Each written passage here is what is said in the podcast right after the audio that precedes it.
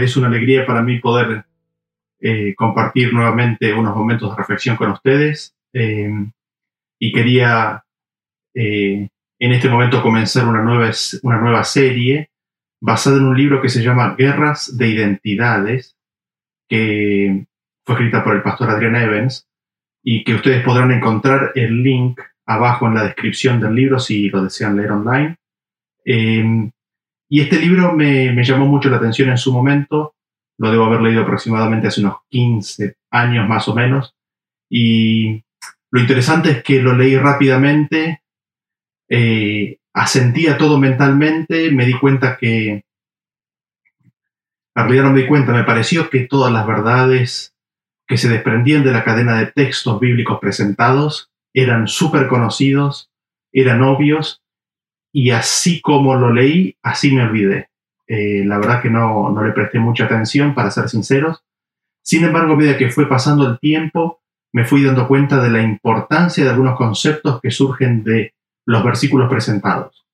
Eh, y a medida que ha ido, pasado, ha ido pasando el tiempo, me he dado cuenta de eh, cuán revelador es de nuestros fundamentos y de nuestra condición y de cuán revelador es de nuestra situación, de cada uno de nosotros como seres humanos.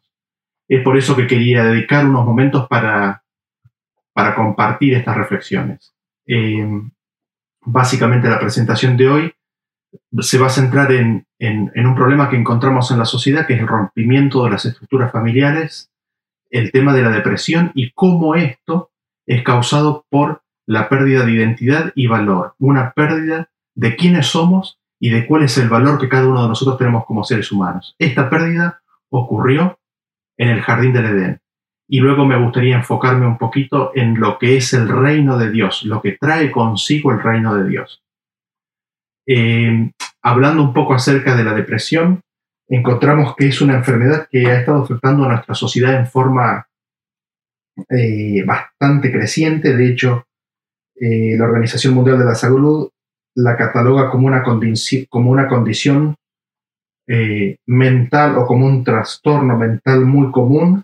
Se calcula que más de 300 millones de personas la padecen en el mundo. Esto sería uno de cada 20, una persona de cada 20 padece de depresión y la depresión es la principal causa de discapacidad a nivel mundial. Es tremendo si no se pone a pensar. La depresión afecta más a las mujeres que a los hombres y en los peores casos la depresión lleva al suicidio. Y si nosotros miramos los números del suicidio, vemos que cerca de 800.000 personas se suicidan cada año.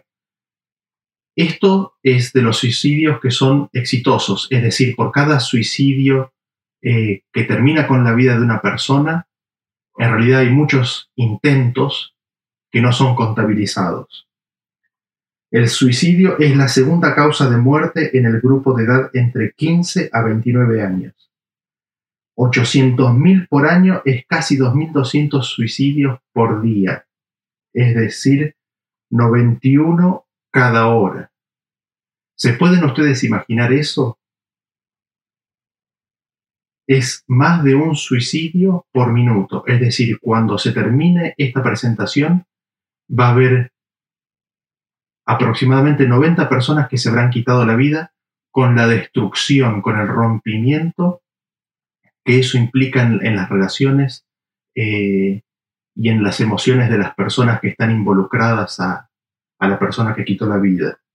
Si nos detenemos a pensar un poquito en esto, es una tragedia inmensa la que el mundo está atravesando. Y uno se podría estar preguntando, ¿qué está pasando? ¿Qué es lo que nos está sucediendo? Hay distintas explicaciones que tratan de, dar una causa a este fenómeno eh, y algunas, algunas de las explicaciones, o una en particular que me gustaría enfocarme, es la que dice que es el rompimiento y la fractura de la unidad familiar, en primer lugar, lo que ha causado eh, estos factores de depresión. En segundo lugar, la denigración de la existencia de Dios por parte en general de la sociedad y de la experiencia religiosa personal que una persona pueda tener. Y en tercer lugar, em, la separación que existe entre las familias. Eh, es un factor relativamente nuevo dentro de la historia de la humanidad, quizás en los últimos 100 eh, años con la revolución industrial, en el cual eh, existe una mayor movilidad de las familias. Anteriormente las familias vivían en, en sus círculos familiares mayores, tíos, primos, abuelos, los hermanos de los abuelos, sus familias respectivas, constituían un gran núcleo familiar. Hoy en día eso está casi totalmente roto. Las familias se han mudado, se mudan y las relaciones interfamiliares casi que han sido desaparecidas, de esa manera privando de contención eh, a los miembros de la misma familia, ¿no?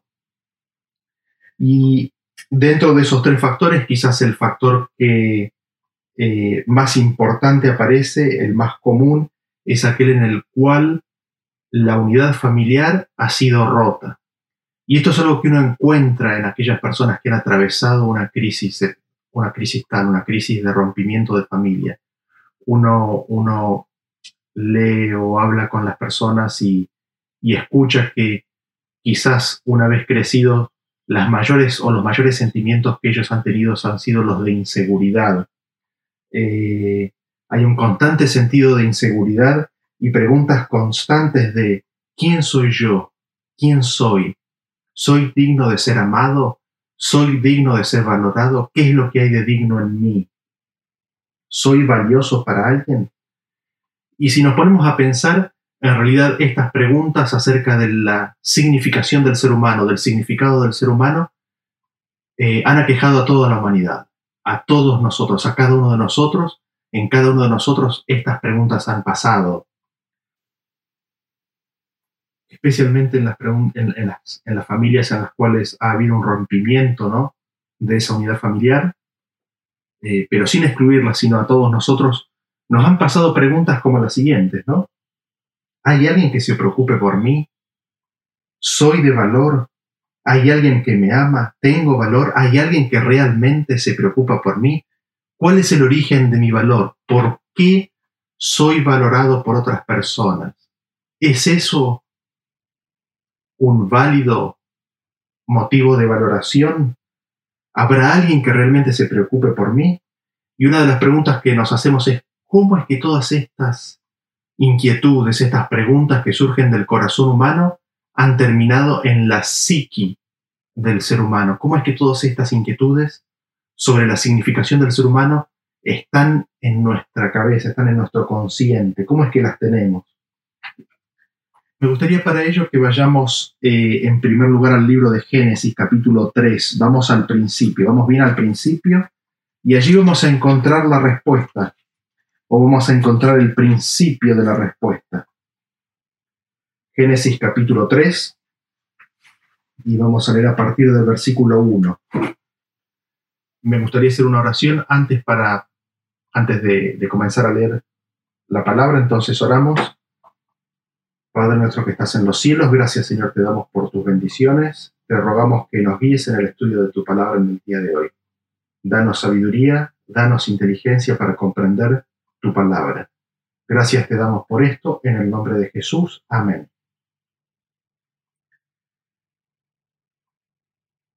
Eva, circulando, caminando por el jardín del Edén, de repente se encuentra ante el árbol. Y uno se puede imaginar, ¿no? A Eva preguntándose, ¿por qué? ¿Por qué será que Dios nos prohibió comer de este árbol? Y de repente escucha una voz. Leamos el versículo 1 del capítulo 3. Dice, pero la serpiente era astuta, más que todos los animales del campo que Jehová Dios había hecho, la cual dijo a la mujer, con que Dios os ha dicho no comáis de todo árbol del. Muy interesante, la serpiente invita a Eva a un debate. Y lo primero que hace es poner en duda la literalidad de la palabra de Dios. Satanás invita a un debate a Eva. Y, viendo la pregunta, lo que la serpiente le está preguntando a Eva es, ¿es verdad que Dios dijo que no podés comer de ningún árbol? ¿Es verdad que dijo, no comáis de todo árbol, de todo árbol del huerto. ¿Es verdad que Dios dice eso? Y uno se puede preguntar, ¿no es cierto? Uno puede imaginarse lo que pasó por la cabeza de Eva en ese momento. ¿Aceptaría el debate o haría caso a la voz de Dios? Y se retiraría sin probar del fruto. Y veamos qué es lo que sucede. Versículos 2 y 3, ya conocemos la historia, dice, y la mujer respondió a la serpiente, del fruto de los árboles del huerto podemos comer, pero del fruto del árbol que está en el medio del huerto, dijo Dios, no comeréis de él ni le tocaréis para que no muráis. Y acá viene una respuesta de la serpiente que descoloca totalmente a Eva, la deja paralizada. Versículo 4. Entonces la serpiente dijo a la mujer, no moriréis. Tremendo una sentencia en exacta oposición a la declaración de Dios. Jamás se le debe haber ocurrido a Eva que iban a decir algo contrario a lo que Dios mismo había dicho. Y luego Satanás presenta un golpe que termina siendo mortal, dice el versículo 5, sino que sabe Dios que el día que comáis, de él, serán abiertos vuestros ojos y seréis como Dios, sabiendo el bien y el mal. Tremendo, aquí está. Esta es la semilla que ha plagado a la descendencia de Adán y Eva desde el mismísimo comienzo. Este es el origen, este es el principio de todas las inquietudes y dudas sobre la significancia del ser humano, sobre el valor del ser humano, sobre si realmente alguien nos ama o no. La frase no morirás tiene un rol clave con estas preguntas. ¿Alguien me ama? ¿Alguien se preocupa por mí? ¿Tengo algo de valor para algún ser? ¿Cuál es el mensaje central que se nos da aquí en el no moriréis? El mensaje central es que Adán, Eva, yo y tú no nos tenemos que preocupar por lo que hacemos. No hay necesidad de preocuparse. ¿Por qué? Porque tenemos vida en nosotros mismos. Hay vida en nosotros mismos. Podés hacer lo que vos quieras y no morirás. No tenés necesidad de ningún Padre Celestial. No tenés necesidad de un benefactor que provea y cuide por ti. ¿Se imaginan eso ustedes? ¿Se imaginan, ¿Se imaginan una criatura de dos años diciéndole eso a sus padres? diciéndoles, ¿sabes qué? ¿Saben qué? No tengo ninguna necesidad de ustedes. Hay vida en mí. Yo puedo salir y hacer lo que quiero, así que hasta luego, nos vemos. Nos vemos en la próxima. Eso fue lo que le pasó a Adán y Eva. El concepto no morirás destruyó el fundamento de total dependencia que ellos tenían en el Padre Eterno. Atacó la fundación misma de quienes eran ellos como individuos destruyó su identidad, confundió su sentido de identidad y consecuentemente su valor como hijos de Dios. Notemos en primer lugar las sugerencias de la serpiente. Primero, comiendo del árbol, aceptando de que no iban a morir, aceptando de que hay vida en ellos mismos, alcanzarían un estado más elevado de existencia. Ese es el primer punto. El segundo punto que queremos notar en las sugerencias de la serpiente es de que hay poder, hay vida en ti mismo. No necesitarás eh, de un benefactor externo, no necesitas de un Padre celestial. Y no solamente eso, sino que el, el mundo que nos rodea tiene cosas, objetos, tiene personas, en el caso de la historia, que es la semilla, el principio, el fruto, hay cosas, hay objetos, hay personas que te pueden dar poder, te pueden dar valor, te pueden dar una existencia más elevada, te puede hacer más iluminado, te puede realizar con mayor grado en la vida.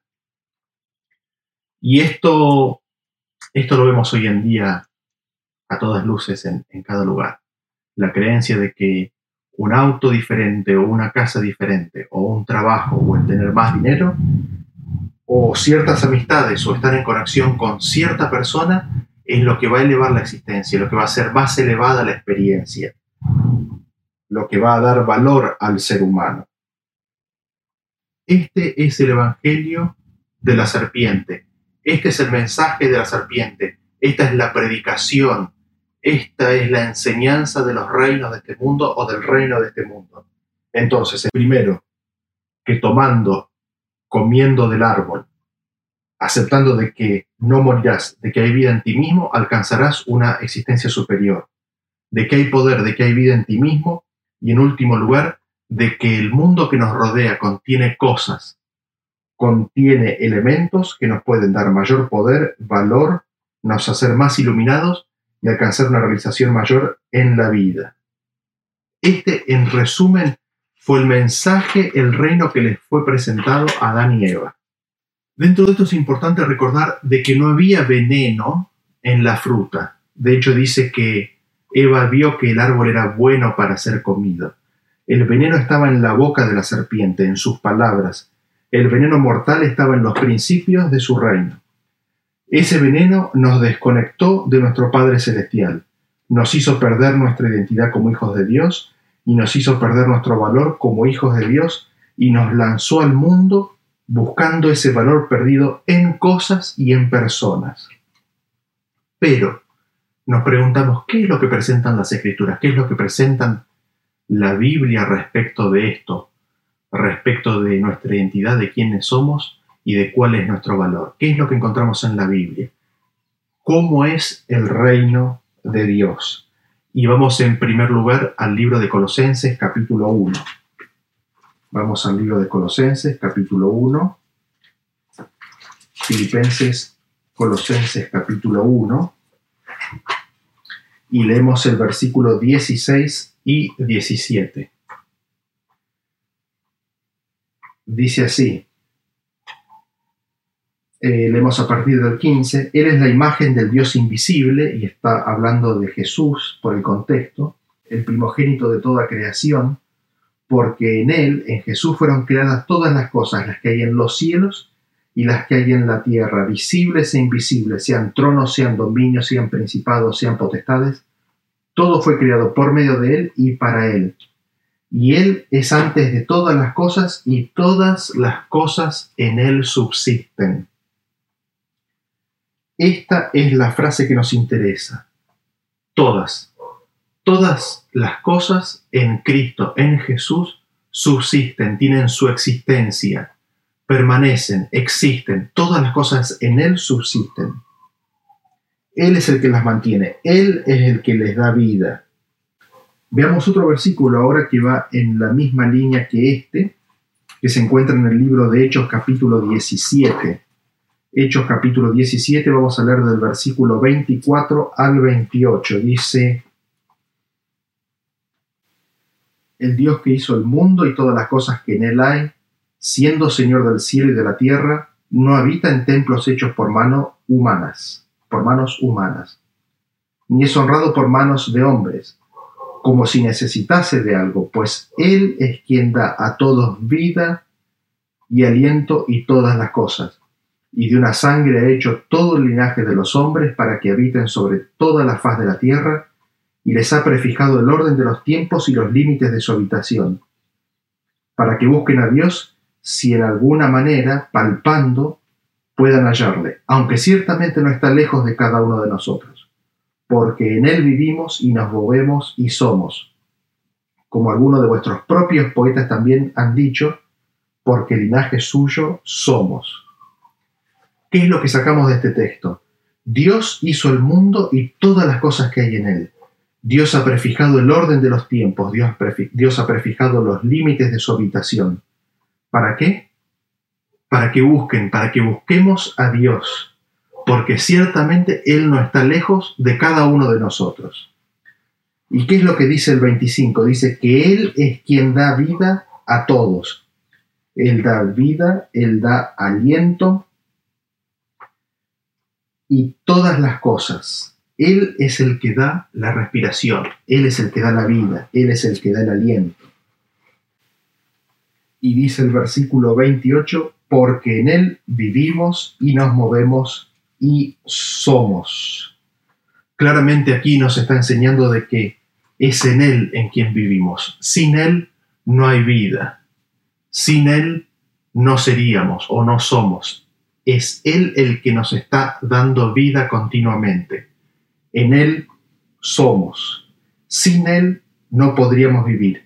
Esto lo encontramos en otro versículo. Veamos el capítulo de Juan número 15. Juan capítulo 15. El versículo 5 dice, Yo soy la vid, vosotros los pámpanos, el que, el que permanece en mí y yo en él, éste lleva fruto, porque separados de mí, nada podéis hacer. Separados de Cristo, separados de Dios, nada, absolutamente nada podemos hacer. Y esto hace referencia no solamente a la vida, como hemos visto ahora, eh, sino que hace referencia a otros aspectos. También hace referencia a la parte emocional de nuestro ser, hace referencia a la parte mental de nuestro ser y hace referencia a la parte espiritual de nuestro ser. Dependemos de Él en todo. No sé si se llega a ver el contraste que hay entre lo que dijo Dios, en Él vivimos y somos, sin Él nada podemos hacer, con las palabras de la serpiente que dijo, no moriréis. Un contraste bien definido.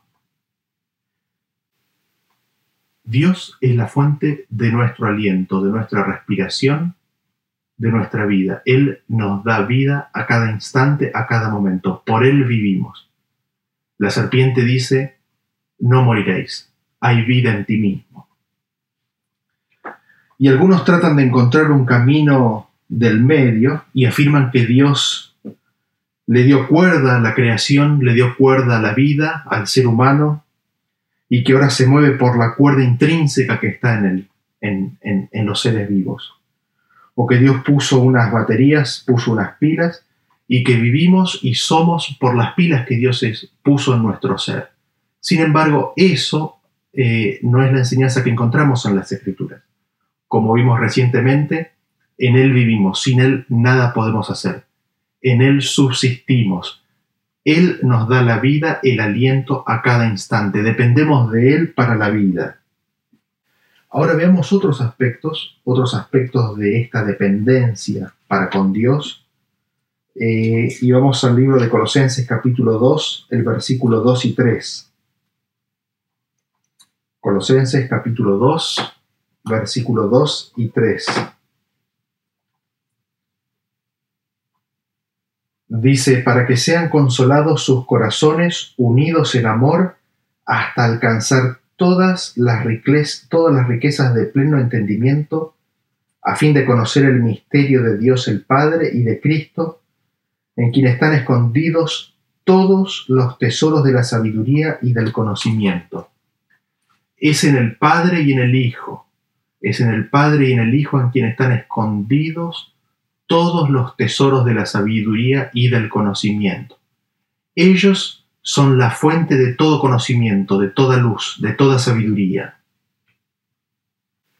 Y acá nos podemos hacer la pregunta, ¿podemos en nosotros mismos originar algún conocimiento, alguna sabiduría aparte del Padre y del Hijo?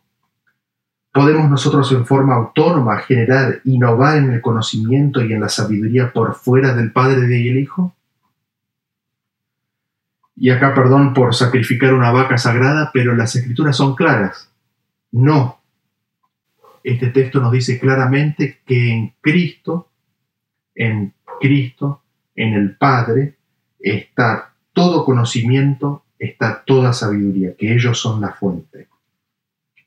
Veamos un ejemplo práctico, concreto de esto en el libro de Éxodo capítulo 31, a partir del versículo 1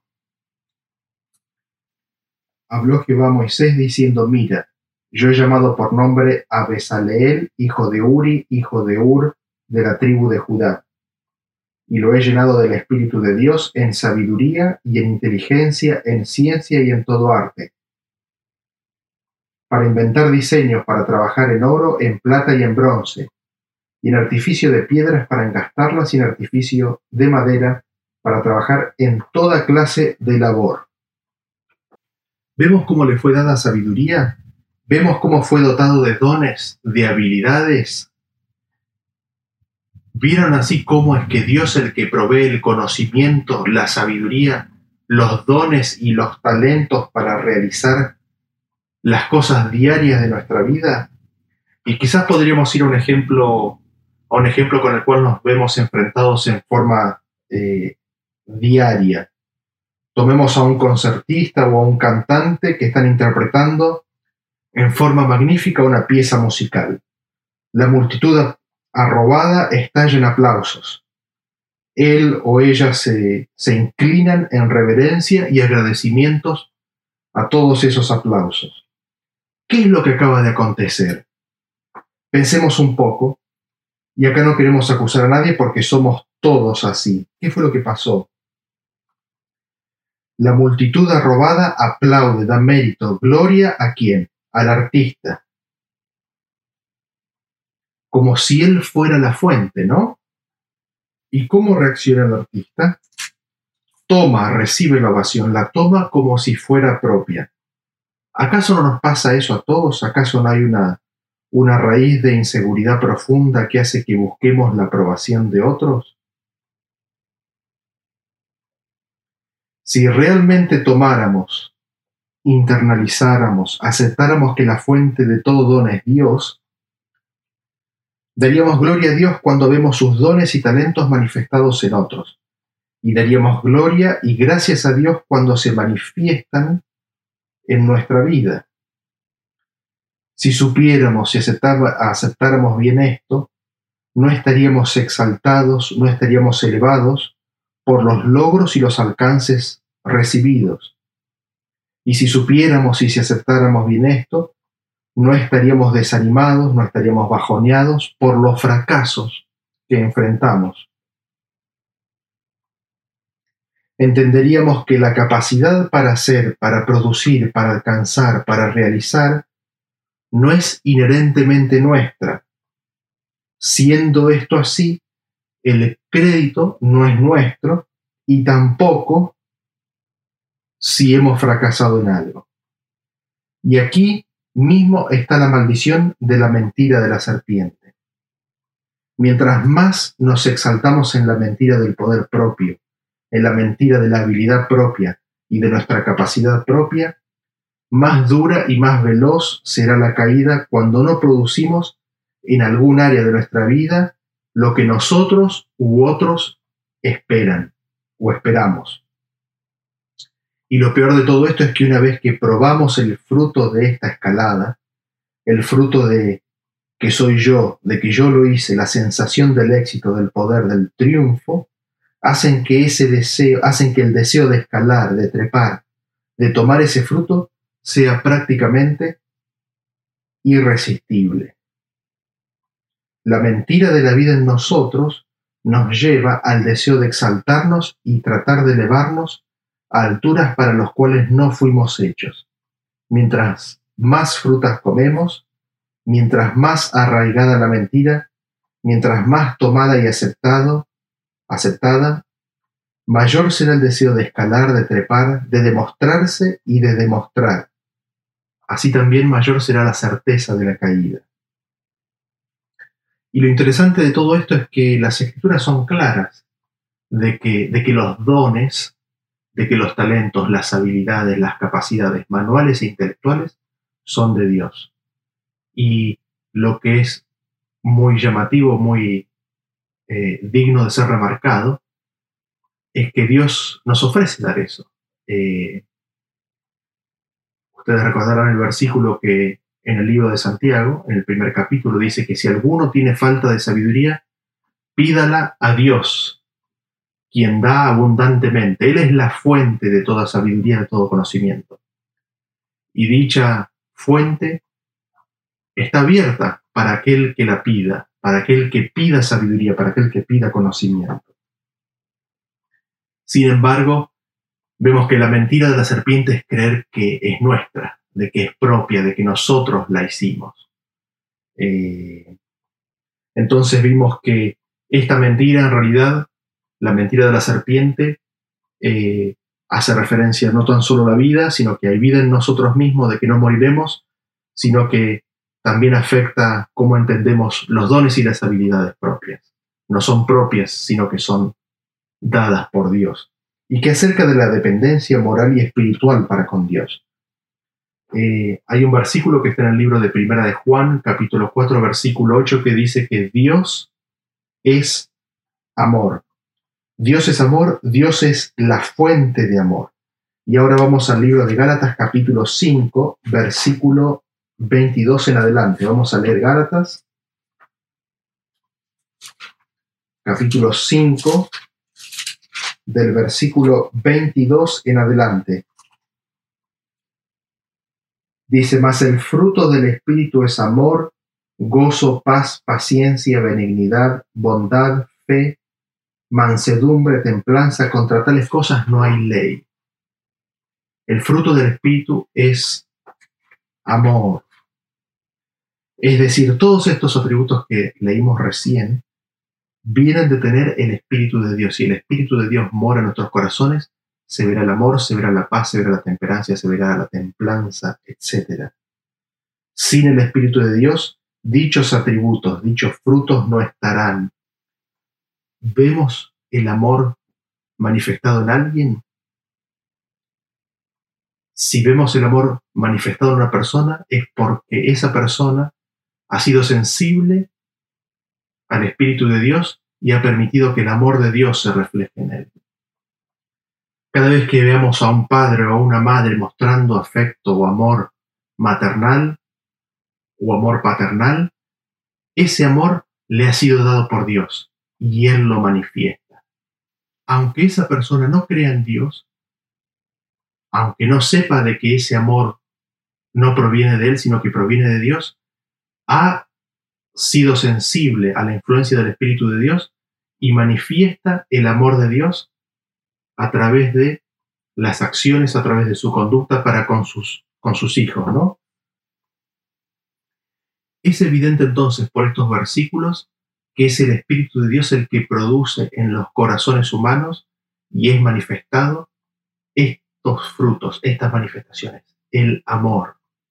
Eh, no es algo que el ser humano produzca o fabrique de sí mismo, y uno podría preguntarse, bueno, ¿qué acerca de las promesas de amor, ¿no? que han sido hechas ante tantos altares?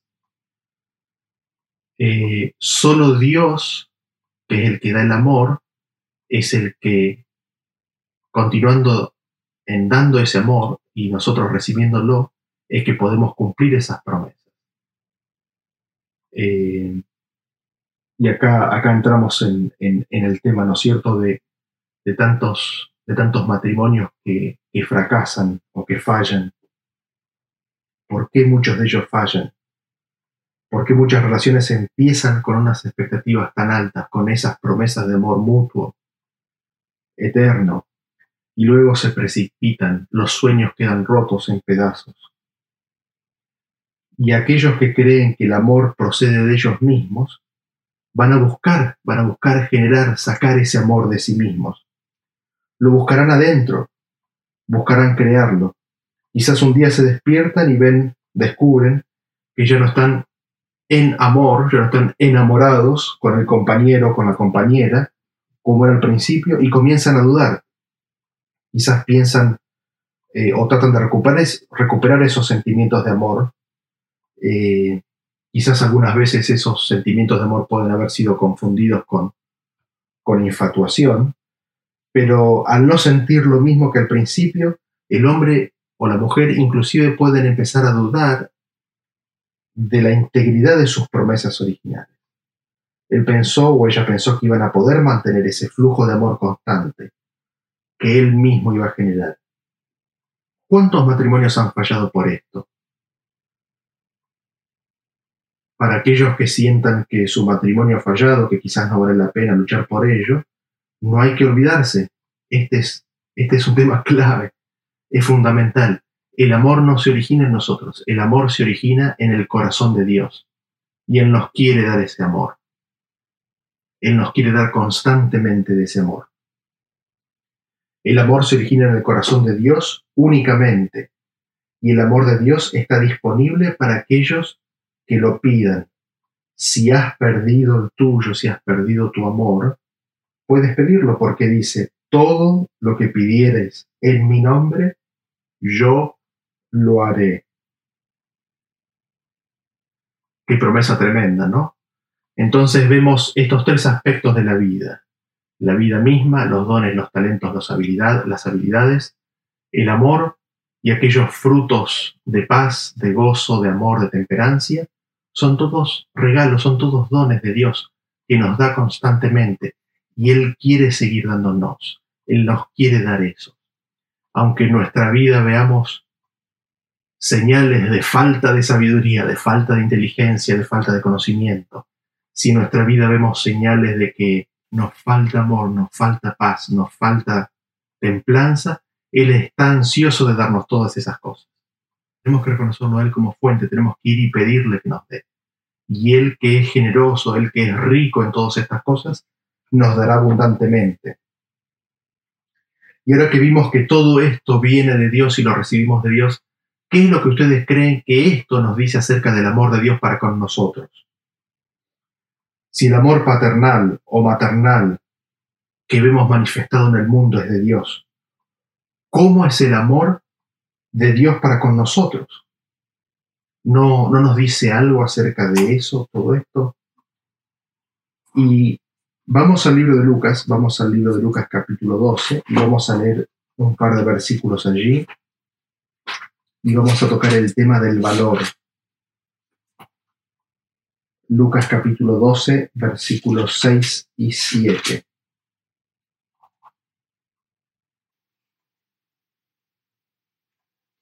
Dice, ¿no se venden cinco pajarillos por dos cuartos? Con todo, ni uno de ellos está olvidado delante de Dios. Pues aun los cabellos de vuestra cabeza están todos contados. No temáis, pues más valéis vosotros que muchos pajarillos.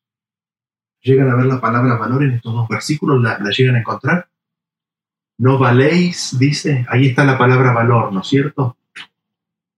No temáis, más valéis vosotros más que muchos pajarillos. ¿Qué es lo que hace que algo sea de valor? ¿Qué es lo que hace que cada persona sea de valor en el reino de Dios? ¿Qué es lo que está haciendo Jesús acá? Jesús contrasta y compara el valor del gorrión con el valor de un ser humano. Dice que ni siquiera un gorrión es olvidado por Dios. El valor, y acá viene la definición de valor, el valor está en que Dios no nos olvida. El valor tuyo, el valor mío está en que estamos presentes en su pensamiento. Vieron que el final del 6 dice, con todo, ni uno de ellos está olvidado delante de Dios. No temáis, pues, el final del 7, más valéis vosotros que muchos pajarillos. Entonces, ¿cuál es la medida del valor? ¿En qué consiste el valor de cada ser humano en esta tierra? Es de estar presente en los pensamientos de Dios. Eso es nuestro valor. Ese es el valor de cada ser humano dice que esto es tan así que inclusive hasta los pelos de nuestra cabellera están todos contados. Podemos ver cómo la significancia y el valor de nuestra vida empieza a tomar relevancia solo a la luz de que Dios no nos olvida, de que Dios piensa en nosotros continuamente. Estamos constantemente ante Él. Nos da vida, nos da habilidades, nos da talentos, nos da su amor, Estamos cerca, estamos muy cerca del corazón de Dios. Él nos da todo. Y aquí está la clave, aquí está la llave para la significancia en el reino de Dios. Esto es lo que destruye los pensamientos y las emociones negativas y la depresión, en que Dios piensa continuamente en ti y en que te da vida, te da amor, te da todo y te lo quiere seguir dando y en abundancia. Y uno puede preguntarse, bueno, ¿cuánto piensa Dios en mí? cuánto piensa Dios en nosotros. Vamos para ello al Salmo, al Salmo 40, y vamos a encontrar la respuesta. Vamos a encontrar la respuesta a esa pregunta en el Salmo 40, versículo 5. Has aumentado, oh Jehová Dios mío, tus maravillas y tus pensamientos para con nosotros no es posible contarlos ante ti. Si yo anunciare y hablare de ellos, no pueden ser enumerados. El valor de cada ser humano está en función de que Dios no nos olvida, de que Dios no nos ha olvidado.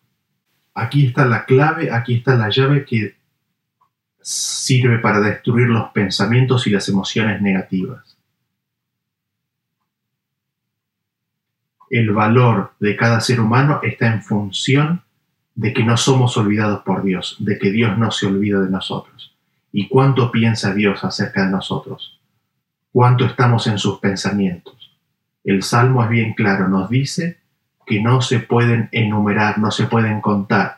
Si tuviéramos que ponerle una cifra a los pensamientos, si tuviéramos que enumerarlos, enumerarlos uno, ponerles número uno, dos, tres, cuatro, un millón, dos millones, diez millones, cien millones, esos, esos pensamientos no pueden ser numerados, son infinitos, ¿no es cierto? Esa es la medida del valor de cada ser humano, esa es la fuente de nuestro valor. Allí, allí radica el valor del ser humano. ¿Y qué acerca de nuestra identidad? Vamos al libro de Mateo capítulo 3 y vamos a ver un primer pantallazo, o quizás no un primer pantallazo, pero vamos a ver un pantallazo del reino de Dios. El Padre le habla a la humanidad e introduce, introduce a Jesús. ¿Qué es lo que dice el versículo 17 del capítulo 3? Dice, y una, hubo una voz de los cielos que decía, Este es mi Hijo amado, en quien tengo complacencia.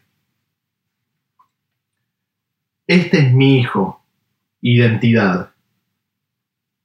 Este es mi hijo, la identidad.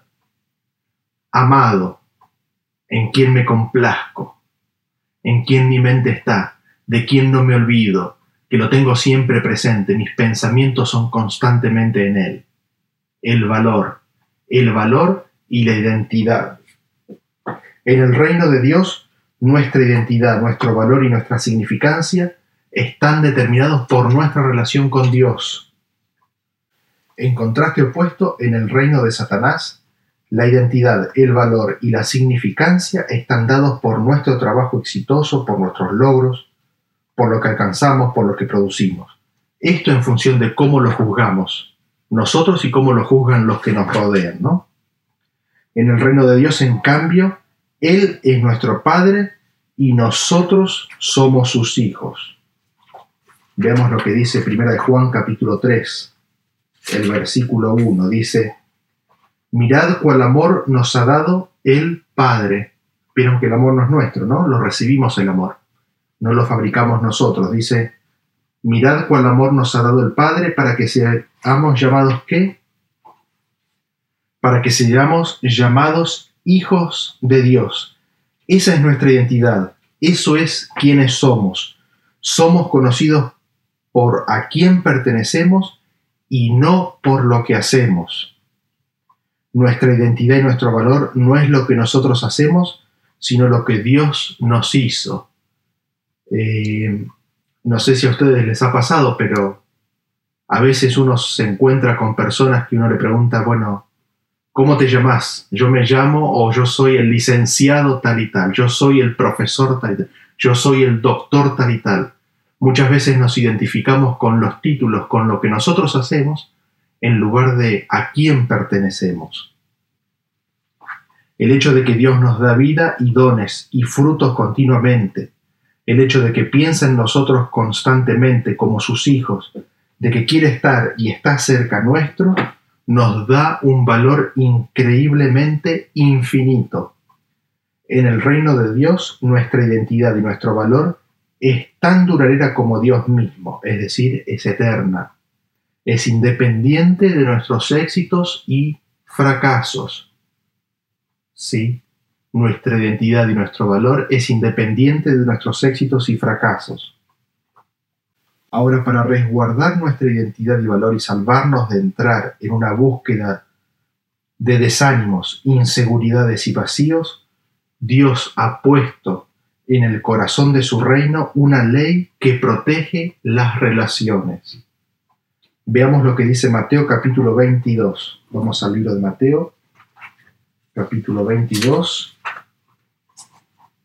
el versículo 37 al 40.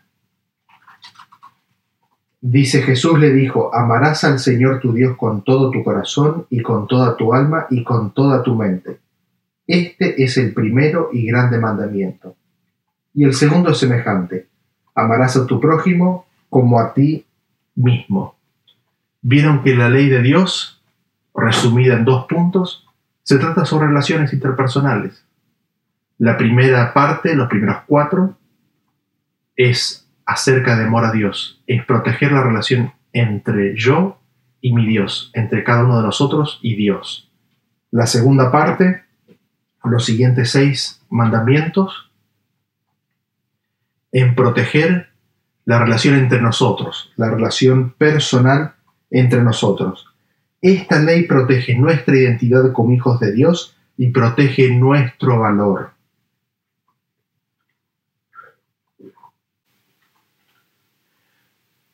En ese sentido, los mandamientos de Dios son siempre entendidos en el contexto de las relaciones interpersonales. Siempre. El pecado o el quebrantamiento de la ley destruye nuestra identidad y valor al romper las relaciones. Y eso genera pensamientos, sentimientos y emociones negativas y destructivas. Hagamos ahora entonces un resumen de lo que hemos visto hasta ahora. A Adán y a Eva le fueron presentados dos reinos. El reino de la serpiente cree que hay vida en uno mismo, de que no morirás.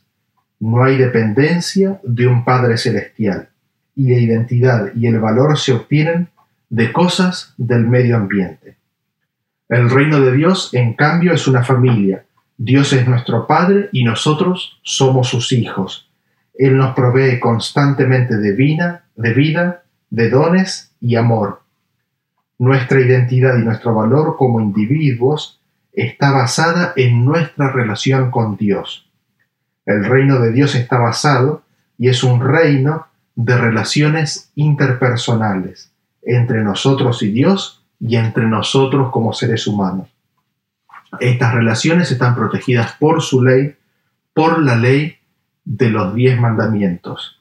Es el rompimiento de esta ley, de estas relaciones para con Dios y para con el prójimo, lo que destruye nuestra identidad y lo que destruye nuestro valor. Es el rompimiento de esta ley lo que trae sentimientos, lo que trae pensamientos, lo que trae emociones negativas y autodestructivas. A medida que considero mi situación personal, veo cuán profundamente uno ha sido afectado por el reino de la serpiente, cuán profundamente incorporadas en nuestra vida están las mentiras del reino de este mundo. ¿Cuáles son esas mentiras? De que podemos obtener valor de objeto, de cosas, de objetos o de cosas o de relaciones, de que nuestro valor está en alcanzar, en hacer cosas. ¿Cuán diferente es lo que presenta la Biblia respecto del reino de Dios, ¿no es cierto? Es un reino que está basado en relaciones, es un reino que es una familia. Dios es nuestro Padre Celestial, está constantemente pensando en nosotros, sus pensamientos son infinitos para con nosotros, nos da vida a cada instante, nos da aliento y quiere, anhela proveernos de dones, de talentos, de habilidades, de sabiduría, de conocimiento, de amor, de paz, temperancia, bondad, benignidad, mansedumbre. De tantas cosas nos quiere proveer. Y nosotros, por la mentira, no le buscamos tantas veces. Nosotros, por la mentira, pensamos que todo eso lo fabricamos, lo hacemos nosotros mismos. Le hemos dado valor a cosas que no son valiosas. Hemos aceptado la mentira en forma consciente o inconsciente de que somos nosotros los creadores, los originadores, los que somos nosotros los hacedores de nuestros propios éxitos, eh, cuando en realidad Dios es el que nos da todas las cosas. Dios es la fuente de nuestra vida. Él es el que nos ha dado los talentos, los dones. Él es la fuente de amor. Y es mi deseo y oración para cada uno de nosotros de que esta verdad pueda ser sellada en nuestros corazones. de que reconozcamos de que somos hijos de Dios y que todo lo que tenemos y somos es de Él y dependemos de Él, de que seamos hijos de su reino. Ese es mi deseo y mi oración para cada uno de nosotros.